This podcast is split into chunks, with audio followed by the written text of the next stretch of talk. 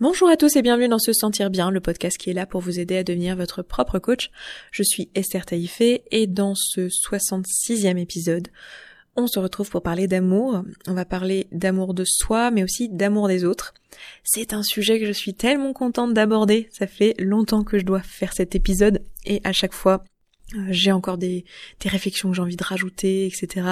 Et euh, je me dis qu'il faudrait que je fasse 2, 3, 4, 5 épisodes pour tout dire, etc. Et finalement, j'ai décidé de me lancer et de vous en parler et quitte à refaire des versions 2 et version 3 euh, de cette thématique. De toute façon, je crois que toutes les thématiques que j'aborde dans ce, podcast, je vais avoir envie de les aborder de nouveau pour rajouter des, choses et des notions.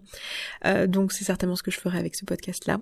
Euh, mais aujourd'hui, on va parler de ce sujet si important qu'est l'amour. Qu'est-ce que c'est que l'amour? Ah, l'amour. L'amour, c'est une émotion. En fait, c'est un sentiment. Donc, dans ce podcast, je fais pas tellement la différence entre émotion et sentiment. Et vous êtes quelques-uns à me l'avoir fait remarquer d'ailleurs. Euh, parce que dans le modèle que je vous propose euh, d'utiliser dans votre vie pour visualiser les situations que que vous vivez euh, dans votre quotidien, euh, qui m'a été proposé donc par la personne qui m'a formé, c'est-à-dire Brooke Castillo. Euh, dans, le cadre de ce modèle-là, qui consiste à dire que les émotions, en tout cas pas les émotions primaires, mais les émotions qui sont la majorité des émotions que on ressent dans notre quotidien, sont des émotions qui proviennent en fait de pensées qu'on a dans notre esprit, qui sont provoquées par des pensées. Donc là, on parle pas des des émotions euh, du type survie, euh, instinct de survie, etc. Des émotions très très fortes qui euh, qui ne passent même pas par notre cortex préfrontal, c'est-à-dire par euh, la, le, le, centre du raisonnement. C'est-à-dire qu'il y y a des moments où on n'est même plus en, en, train de penser pour des raisons de survie. C'est ce qui se passe typiquement dans une situation où vous êtes en état de choc, lorsque vous, vous, subissez un viol, lorsque vous subissez des douleurs extrêmement fortes. Votre cerveau, voilà, à ce moment-là, les émotions sont complètement euh, sont complètement euh, inaccessibles à votre système de pensée, vous n'avez pas la main dessus quoi. Bon. Euh, dans tous les autres cas, c'est-à-dire la majorité du temps, hein, a priori, les émotions qu'on ressent, on les ressent à partir d'une pensée. Donc dans le cadre de ce modèle-là, si vous voulez, on n'a pas besoin tellement de faire la différence entre une émotion et un sentiment. Un sentiment, en réalité, c'est un ensemble d'émotions, c'est un package d'émotions qui sont conscientes. C'est-à-dire qu'on a conscience de notre sentiment alors qu'on n'a pas forcément conscience de nos émotions. Et dans la mesure où vous êtes en train d'écouter ce podcast, je l'imagine depuis le début, si c'est pas le cas, n'hésitez pas à le réécouter depuis le début parce que vous allez voir que les notions sont construites les unes après les autres. Euh, dans la mesure où euh, vous êtes en train de prendre conscience de vos émotions, etc., a priori, euh, la différence et la distinction entre les deux n'est pas si importante à faire dans le cadre du travail qu'on fait ici. Hein. Je dis pas que en soi la différence n'est pas importante, mais dans le cadre du travail qu'on fait ici, elle ne l'est pas tellement. Donc, je vais partir du principe que l'amour est une émotion, même si en fait l'amour est un sentiment, donc c'est plutôt plusieurs émotions entre elles qui créent l'amour. Mais si on voit l'amour comme ça, ça veut dire que euh, l'amour est créé par des pensées. C'est-à-dire que si vous aimez quelqu'un, euh, vous l'aimez parce que vous avez des pensées qui créent cette émotion-là chez vous. Donc par exemple, euh, quand il fait quelque chose que vous trouvez attendrissant ou quoi, ça vous vous rappelle que à quel point vous l'aimez. Donc par exemple, vous avez votre votre conjoint qui vous offre des fleurs et vous vous dites Là, tout de suite dans votre tête, vous voyez, la circonstance c'est il m'offre des fleurs et la pensée qui vous vient à l'esprit c'est oh, qu'est-ce que je l'aime. Et voilà, ça vous crée une émotion amour. Et bon, après, vous avez euh, les actions qui vont avec et les résultats qui vont avec, euh, qui valident le fait que vous l'aimez. Donc, vous voyez qu'en fait, les euh, l'amour que vous ressentez pour cette personne, elle provient de vos pensées à vous. C'est ce que vous pensez qui crée cet amour. Déjà, rien que ça, je pense que c'est quelque chose d'un peu difficile à admettre et à comprendre. Et peut-être qu'on n'aime pas trop admettre ou comprendre parce que on a un peu cette vision que l'amour, surtout l'amour euh, euh, dans les relations, euh, comment dire, romantiques, est quelque chose un peu de l'ordre de la circonstance, un truc qui nous tombe dessus, quoi. On aime ou on n'aime pas, c'est ça se discute pas, c'est quelque chose qui nous tombe dessus de manière inattendue, de manière complètement indépendante de notre volonté. On tombe amoureux même, on le dit dans l'expression. Et donc, à un moment donné dans notre vie, peut-être, on n'aime plus quelqu'un et c'est pas notre faute, c'est pas quelque chose qu'on peut contrôler. En réalité, vous voyez que si on, on, met ce modèle-là en application, on peut s'apercevoir qu'en réalité la raison pour laquelle on n'aime plus quelqu'un, c'est parce que euh, on a des pensées qui créent ça pour nous-mêmes, qui créent euh, une émotion qui n'est pas de l'amour.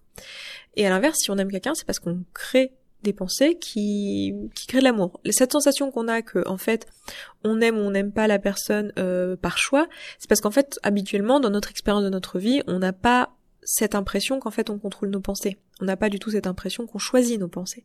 Et dans la, majeure partie des, des situations, effectivement c'est le cas, on ne choisit pas parce que nos pensées sont automatiques. Mais une fois qu'on fait ce travail-là, on se rend compte qu'on peut conscientiser nos pensées, qu'on peut choisir de d'adopter un système de pensée différent.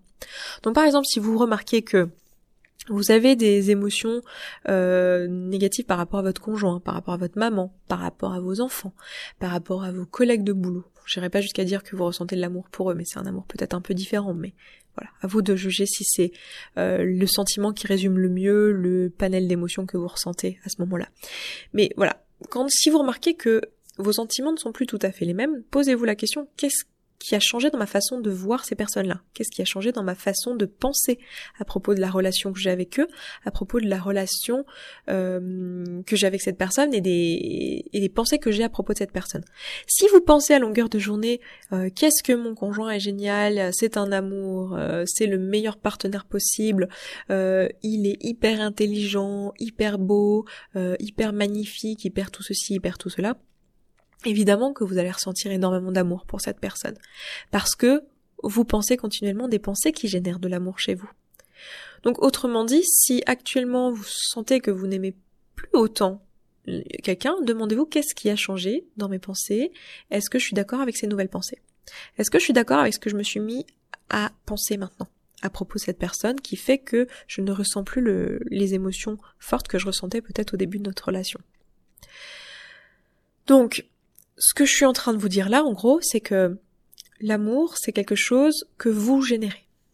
Bah oui, parce que c'est comme toutes les autres émotions, et comme tous les autres sentiments du coup, c'est quelque chose qui part de vous. C'est pas dû à la personne en face, c'est quelque chose qui part de vous.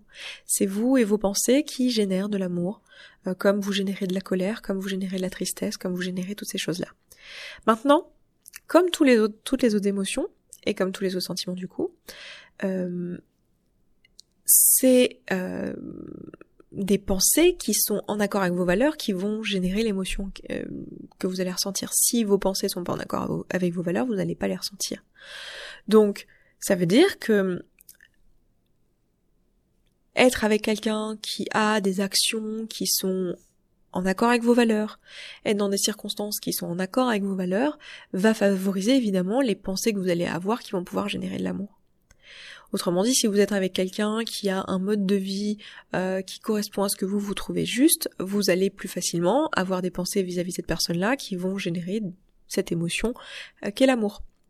Donc, ça veut dire que concrètement, vous pourriez tout à fait aimer n'importe qui. Vous pourriez euh, choisir d'aimer n'importe qui volontairement et de générer vis-à-vis de cette personne des pensées qui vont créer de l'amour chez vous. Et donc vous pourriez ressentir de l'amour à tout moment. Vous pouvez choisir dès maintenant là, tout de suite, de ressentir de l'amour vis-à-vis de tout le monde à tout moment. Simplement, c'est pas quelque chose que vous voulez faire en pratique. Vous avez envie de ressentir de l'amour par rapport euh, à des personnes que euh, qui ont des valeurs qui vous parlent, qui font des choses qui vous paraissent belles, euh, qui voilà, qui partagent peut-être une certaine vision de la vie que vous avez aussi. Parce que pour vous, ça va être beaucoup plus facile de penser des choses positives vis-à-vis de ces personnes-là et donc de générer de l'amour pour vous-même. Mais vous pourriez tout à fait aimer quelqu'un qui ne pense pas du tout comme vous, ou qui ne voit pas du tout la vie comme vous, ou qui fait des choses que vous ne trouvez pas justes. Parce que vous pourriez générer pour vous-même d'autres pensées qui feraient de l'amour aussi. Donc, autrement dit, l'amour, c'est quelque chose que vous créez vous-même, et du coup, c'est quelque chose qui est inconditionnel. Ça ne dépend pas de quelque chose qui est indépendant de votre volonté. Ah. Ça, c'est une, pensée qui est difficile.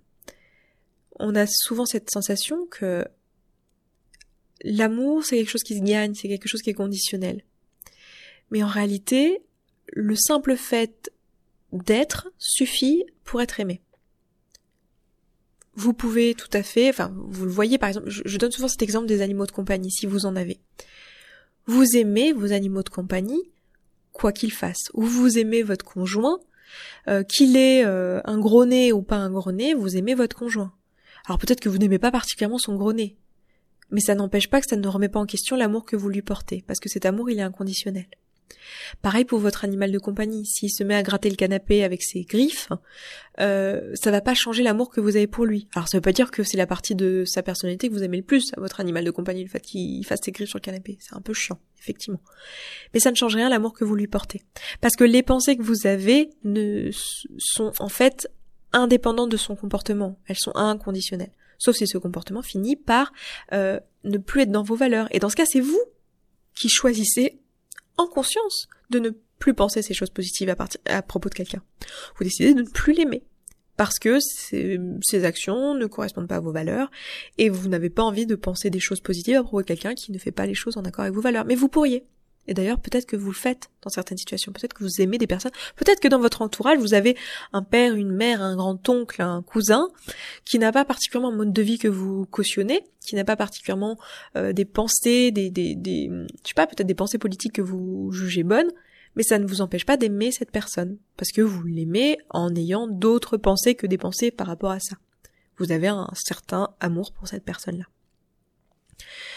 Donc, ce que je suis en train de vous dire à propos des autres, en fait, c'est quelque chose qui est vrai aussi à propos de vous. C'est-à-dire que lorsqu'on parle d'amour de soi, c'est exactement la même chose. C'est-à-dire que l'amour de soi est inconditionnel, il n'y a pas de euh, oui, je m'aimerais lorsque j'aurai 20 kilos de moins, ou je m'aimerais lorsque j'aurai réussi, mon examen, ou euh, je m'aimerais lorsque euh, j'arrêterai de prendre toute la place en public en parlant trop, ou je m'aimerais lorsque j'arrêterai d'être timide et que j'oserais comment dire engager des conversations avec les autres. Tout ça, ça ne marche pas, parce qu'en fait, l'amour, elle est déjà à disposition. Et j'irais même plus, c'est pas ces circonstances, c'est pas le changement de ces circonstances-là qui va faire que vous aimiez plus. Ce qui va faire que vous aimiez plus, c'est que vous décidiez de vous aimer plus aujourd'hui et de générer pour vous-même des pensées d'amour vis-à-vis de vous-même. Vous décidiez pourquoi vous vous aimez, qu'est-ce que vous avez envie de penser à propos de vous qui fait que vous vous aimez et qui va générer pour vous de l'amour dans votre euh, dans votre cerveau à vous, dans vos émotions à vous. C'est-à-dire que moi, les pensées qui vont générer de l'amour chez moi, ce sera pas les mêmes que chez vous. Et on va voir juste après pourquoi. Donc demandez-vous, voilà, comment je peux dès aujourd'hui m'aimer en fait?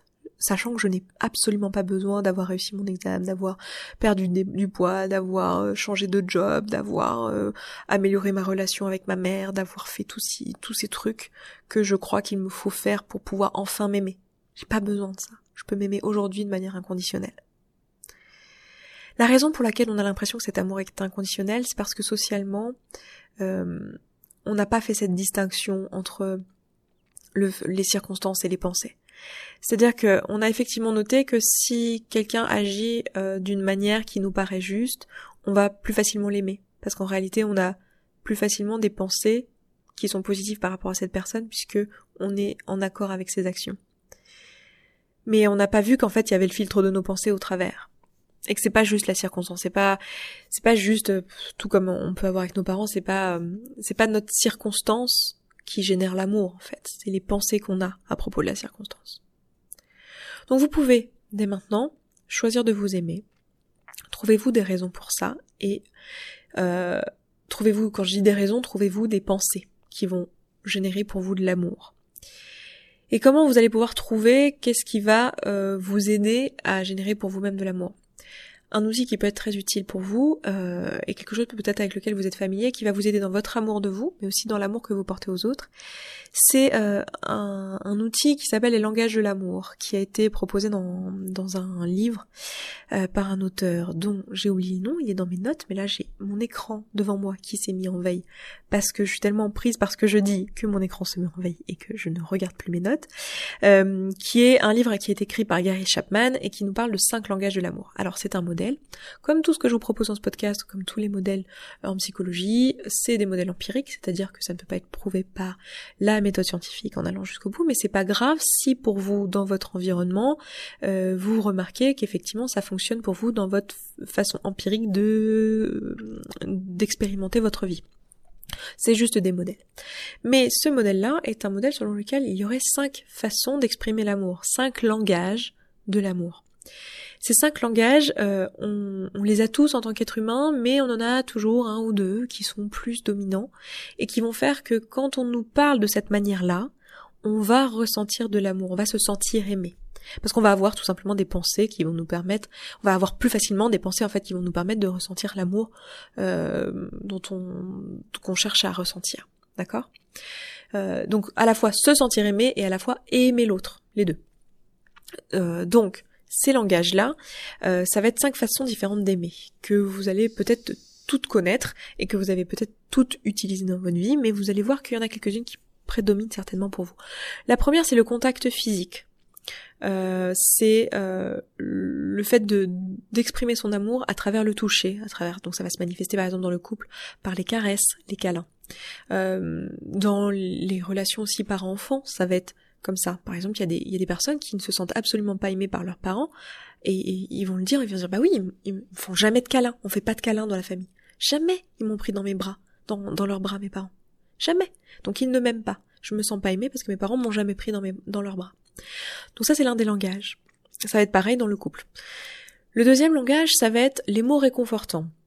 Ça va être les, les affirmations en fait, le fait de dire oh mais c'est génial ce que tu fais, oh, mais t'en fais pas c'est parfait, oh mais c'est super je t'encourage, euh, voilà. Le, fait d'avoir euh, des mots encourageants. Et là très souvent quand on se sent pas aimé par, je vais garder l'exemple des parents parce que je le trouve très bien, c'est oh mais mes parents m'ont jamais soutenu dans ce que je fais, ils m'ont jamais dit c'est bien, euh, c'est c'est génial ce que tu fais, on est fiers de toi. Jamais c'est un truc que j'ai entendu dans les mots de mes parents, donc ils ne m'aiment pas. Et on va voir ça aussi dans le milieu professionnel ou dans, dans le couple, ou dans les amis, etc. Donc le deuxième langage, c'est les mots réconfortants. Donc ça va être d'avoir quelqu'un qui vous dit des choses euh, qui vous font du bien. Le troisième langage, c'est le temps de qualité c'est du temps que vous passez ensemble euh, qui, qui est uniquement consacré à être ensemble et pas du temps que vous partagez avec entre vous le téléphone, le travail et l'autre personne. Vraiment du temps de qualité où vous allez pouvoir engager émotionnellement avec la personne en face, vous allez pouvoir être présent, vous allez pouvoir vraiment échanger de façon non superficielle. Donc très souvent, euh, quand si vous vous sentez pas aimé par vos parents et que vous ce langage-là vous parle, vous allez peut-être vous dire, bah moi mes parents euh, ils m'ont jamais aimé, mon père il a jamais passé du temps avec moi, il a passé toute sa vie à travailler, il s'en fichait de moi. Jamais j'ai passé une après-midi avec mon père à faire des choses ensemble, c'est jamais arrivé. Euh, voilà, il ne m'aime pas. Voilà. Donc là, vous avez cette, ce besoin de ce temps de qualité pour vous sentir aimé. Le quatrième langage, ce sont les, cadeaux le fait de s'offrir des choses, le fait de recevoir une attention de la part de la personne en face. Donc ça va être très souvent avec des objets, hein, mais ça peut être aussi euh, des attentions.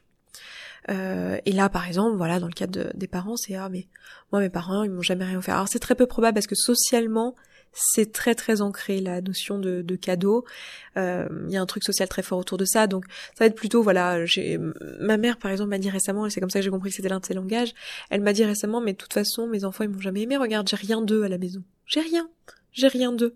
J'ai pas de j'ai j'ai rien, même pas un bouquet de fleurs, même pas euh, une lettre. J'ai rien, j'ai rien d'eux. Donc mes enfants ne m'aiment pas.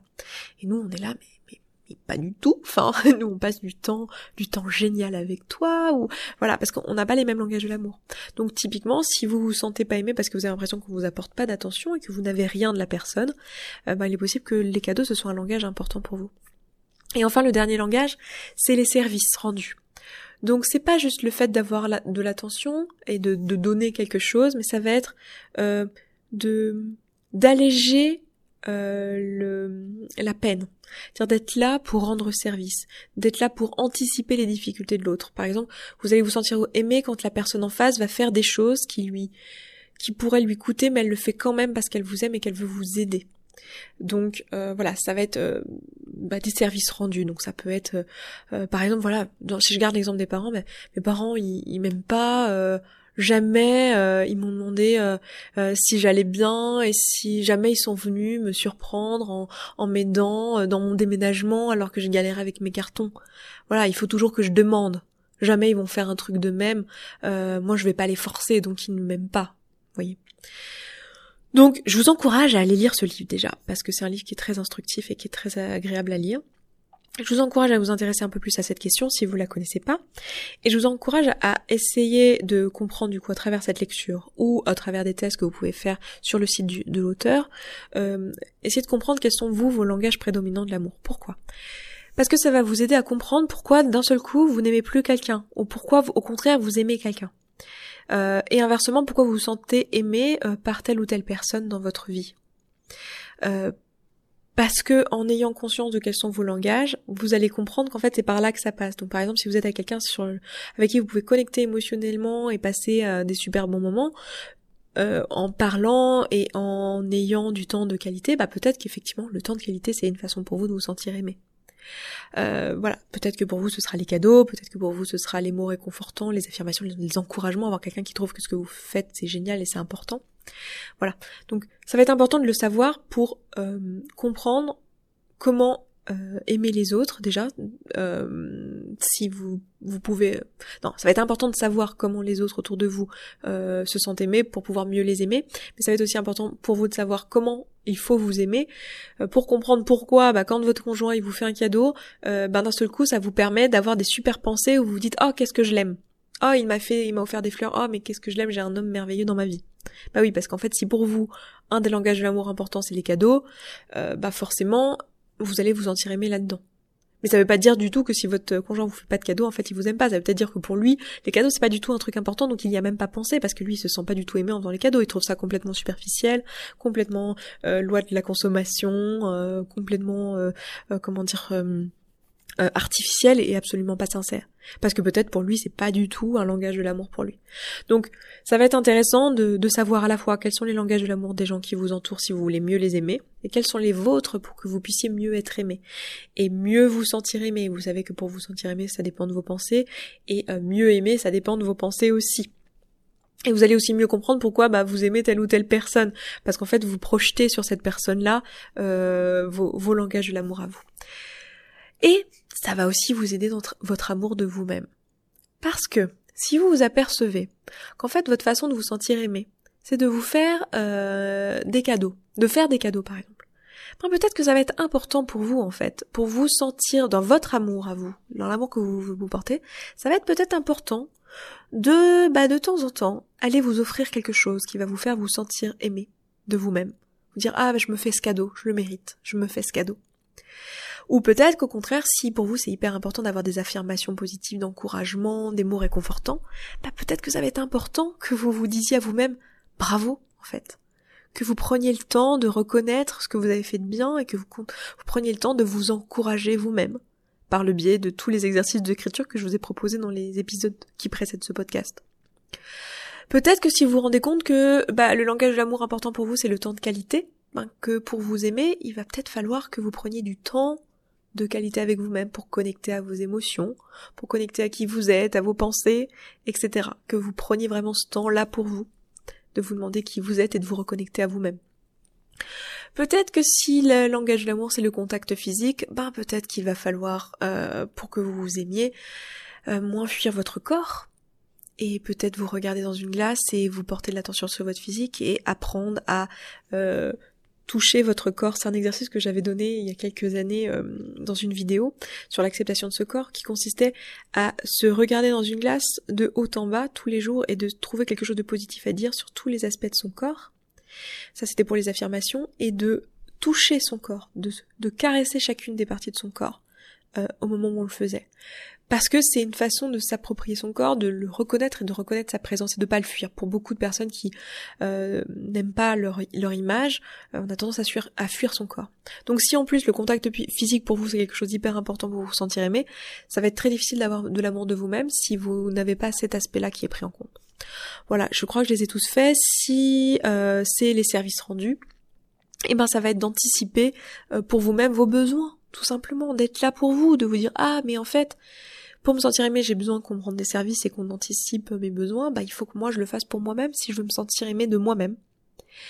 Donc remarquez ça et prenez ce temps-là euh, pour vous. C'est vraiment quelque chose que j'ai envie de vous encourager à faire euh, dans cet épisode, de prendre ce temps-là, de lire ce livre, de, de vous intéresser à cette question-là et de choisir vous-même, d'aimer les personnes que vous jugez euh, méritant votre amour, que vous avez envie d'aimer, parce que c'est un choix que vous faites, aimez-les en conscience et, s'il vous plaît, incluez votre personne dans cette liste, parce que il y a un truc qui est génial, c'est que il n'y a aucune chance que vous ne soyez pas en accord avec vos valeurs. Parce que vous avez vos valeurs, donc euh, vous êtes d'accord avec vous-même a priori. Donc vous avez toutes les raisons d'avoir plein de façons de penser des choses très belles à propos de vous, qui vont générer de l'amour chez vous. Simplement, il faut que vous sachiez comment vous parlez. Quels sont vos langages de l'amour? Donc apprenez à vous connaître, connaissez vos langages de l'amour et exprimez-vous, exprimez votre amour envers vous-même de la bonne façon pour que vous vous sentiez aimé. Voilà, je m'arrête là pour ce podcast. Euh, je vous rappelle c'est une transition très nulle, hein, parce que là, on est, enfin, je, je, sais pas si vous pouvez l'entendre à ma voix, mais c'est un, épisode qui me touche, parce que c'est un sujet qui touche tellement de personnes. Il y a tellement de personnes qui entretiennent une haine à propos d'elles-mêmes en ayant des pensées négatives que j'espère vraiment que ce podcast fera son chemin dans votre esprit. Mais du coup, sans transition, je vous rappelle que euh, il y a encore temps de vous inscrire à l'atelier euh, pour 2019. Euh, Donc il y a des dates sur six mois. Vous avez janvier jusqu'à juin. Euh, voilà, je passe euh, probablement pas très loin de chez vous, donc je vous laisse aller voir ça. C'est un atelier que j'ai appelé l'atelier du déclic, qui est un, atelier à propos du rapport à, soi d'ailleurs, et aux, pensées qu'on a à propos de soi, l'image qu'on a de soi, et de ce qu'on est capable ou non de faire vis-à-vis de la nourriture et de ces tampons émotionnels qui sont dans ces cas-là de, l'alimentation, enfin des, des, choses généralement d'ailleurs, ou très sucrées, ou très, euh, ou très salées, ou très grasses, etc.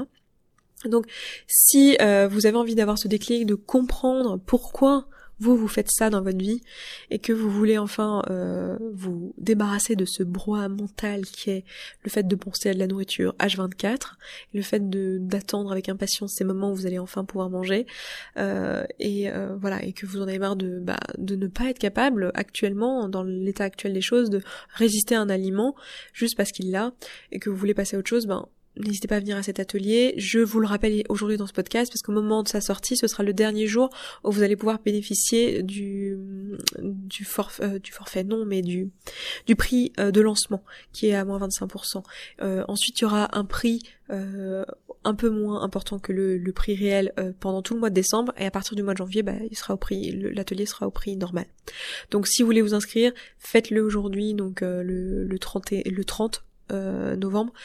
Euh, parce que voilà, ça vous permettra de bénéficier de cette remise de lancement. J'ai fait ça juste pour pas que vous procrastiniez sur cette décision, parce que à ce stade, vous savez déjà si c'est pour vous ou pas. Si c'est pas pour vous, vous n'êtes plus en train d'écouter d'ailleurs. Vous avez sûrement arrêté ce podcast. Donc si vous êtes encore en train d'écouter, c'est que vous savez que c'est pour vous, vous savez que ça ferait un déclic chez vous, vous savez que vous en avez besoin. Donc s'il vous plaît, faites-vous ce cadeau, donnez-vous cette chance-là. Je peux rien vous dire de plus, évidemment. Euh, voilà, je peux pas prendre cette décision à votre place et comme je dis souvent d'ailleurs à des personnes que je coach et qui sont coach elles-mêmes, on ne peut pas aider quelqu'un qui ne veut pas l'être. Mais si vous êtes prêt à être aidé, si vous voulez mon aide, eh ben acceptez mon aide et venez à cet atelier. Voilà, je euh, m'arrête là pour ce podcast. Je vous renvoie sur le site se sentir bien.coach slash podcast slash 66 euh, puisque nous sommes dans l'épisode 66 si vous voulez les notes de ce podcast et je vous renvoie sur se sentir se bien.coach slash déclic si vous voulez vous inscrire à l'atelier, si vous voulez voir les dates exactes, etc. Si vous voulez avoir toutes les informations, c'est là-bas que ça se passe. Vous avez un lien dans les notes de ce podcast. Et euh, je m'arrête là. Je vous embrasse. Je vous souhaite un excellent un excellent week-end. Et je vous dis à la semaine prochaine. Ciao ciao